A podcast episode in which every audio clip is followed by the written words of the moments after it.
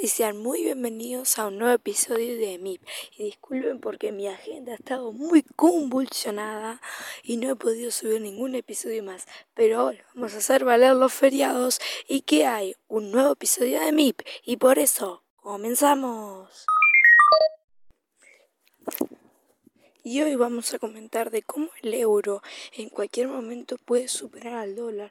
Y no solo eso, sino más bien va a ser tipo como un análisis al euro. Y por eso vamos a comenzar. Primero, eh, por lo que recuerdo, porque no apunté nada hoy, así que ser todo lo que yo sepa y si me equivoco, lo siento. Eh, si hay algún espacio para poner comentarios, díganmelo. Comenzando, el euro eh, entró en circulación en 2002 2002 entró en circulación en España, Portugal, Italia, Francia, Alemania, Luxemburgo, Bélgica, Países Bajos y Finlandia. Y si me equivoco, capaz que algún país más, pero esos son los que me acuerdo. Entró en circulación el euro en dichos países que ya acabé de mencionar. Y eh, lo que se hizo en primer lugar fue como hubo como una estabilidad económica, principalmente para las devaluadas liras italianas. No lira el instrumento, sino lira una moneda. Estuvo muy devaluada en su momento y eso como trajo un poquito de estabilidad no a la moneda. Vieron que, mm, siempre muchos países de Latinoamérica, muchos, me, está saliendo el acento caribeño, ojo, eh, muchos países de Latinoamérica eh, se han pasado al dólar o han ligado su moneda al dólar en algún momento, como el caso de Argentina, ligó su moneda al dólar en, un, en dicho momento y por ejemplo Ecuador y El Salvador han pasado, han dejado la potestad de tener moneda oficial y han pasado a tener el dólar. Y eso fue como algo semi-semi en, en su momento cuando fue, cuando pasó en España y los, primeros países integrantes de la eurozona renunciaron a tener el euro, o sea, yo, República Oriental del Uruguay, renuncio a tener mi propia moneda para pasarme al dólar, por ejemplo.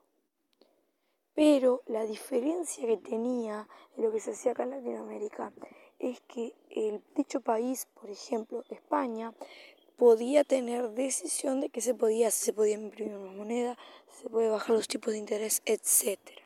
¿No? Entonces eso como que trajo un poquito más de estabilidad a las convulsionadas, devaluadas pesetas y liras, eh, empezando por ahí. Y después que mm, eso fue, está como, y además le dio como, yo pensaba también como poder, o poder no, pero le daba como un poco más de poder económico a Bélgica, eh, Holanda y Luxemburgo. Les dio mucho más poder porque ellos tenían la misma moneda, una moneda fuerte, porque Luxemburgo y esos dos, Bélgica y Países Bajos, Holanda, eh, tuvieron eh, la misma moneda que Alemania, Francia, que son dos potencias. Entonces eso como que trajo una estabilidad importante. Me parece también otro primer integrante de la eurozona, ahora que me acuerdo, me parece que fue Irlanda. Me parece, no estoy seguro, pero bien, mi memoria hay veces que falla, hay veces que funciona. Eh, y para el resto de los países de la Unión Europea que no tienen el euro como moneda oficial, es un deber a largo, a largo mediano plazo poder pasar su moneda al euro como es el caso de Polonia, como es el caso de Suecia, como es el caso de Rumania, Croacia, Bulgaria. Esos países en, dicho momento pueden llegar a tener, a renunciar a tener su propia moneda para poder tener el euro como moneda oficial. Y eso les va a dar una estabilidad económica que nunca está de más decir que es bueno tener una estabilidad económica porque mm, si no se tiene una economía estable es difícil de desarrollarse y tener una economía importante a nivel mundial. Por ejemplo, Suiza tiene una moneda estable y una economía importante, no es una gran potencia como el como en este caso sería mm, Estados Unidos, pero tiene una moneda estable y, el país que tiene el sueldo mínimo más alto del mundo. Entonces la estabilidad económica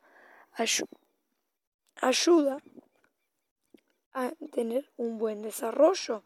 Porque ¿cuál es el problema de Argentina ahora? Que cómo un país se va a desarrollar siendo que la moneda cada día tiene más, un cero más. Si vamos al punto, Argentina el billete más grande que tiene son mil pesos, Uruguay son dos mil. ¿Y cuál tendrá más valor? El de dos mil uruguayos.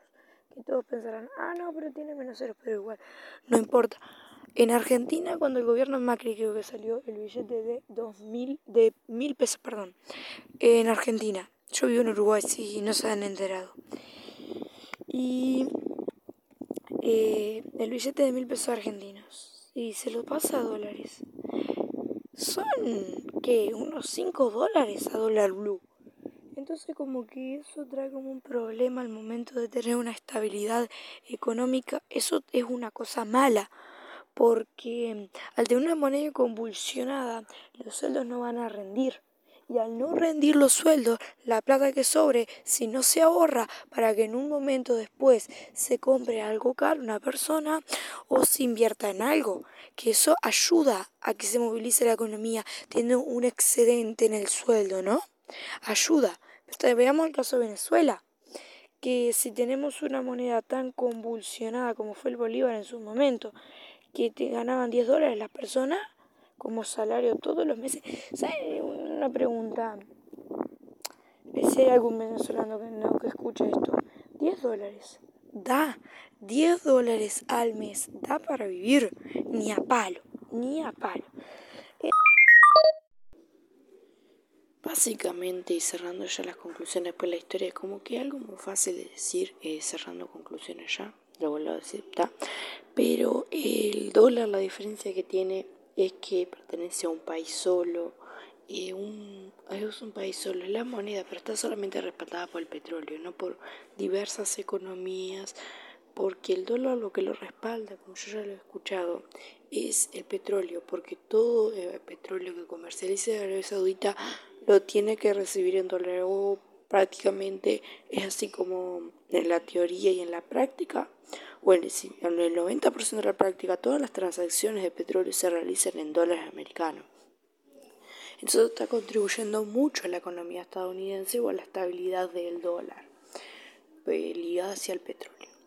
Pero la diferencia con el, el euro, aparte de que es una moneda que está siendo más fuerte porque son cabezas, ¿cómo vamos a pensarlo? Estados Unidos es una cabeza sola, que piensa más o menos igual, porque es un país solo. Pero la Unión Europea es, son un montón de cabezas pensando por la misma moneda. Entonces, cuando son un montón de cabezas pensando, hay cabezas que se piensan de forma diferente. Está el, caso de los países del norte que, que, que quieren subir los tipos de interés, pero en el caso de los países del sur de Europa quieren quieren imprimir más billetes, pero aumentándose, aumentando la oferta. ¿Pero qué pasó con Estados Unidos? Imprimieron muchos billetes en 2020 y ¿qué terminó pasando? Tuvo una inflación de los codos, hubo. Y sigue habiendo, pero está. Pero, pero en Europa, como que el euro se ha mantenido tranqui. Eso sí, todas las monedas, no existe la moneda perfecta ni nada por el estilo, como creo que lo había visto en un video de YouTube de, de un youtuber uruguayo, Gastón Pérez Saludos para él si está escuchando esto.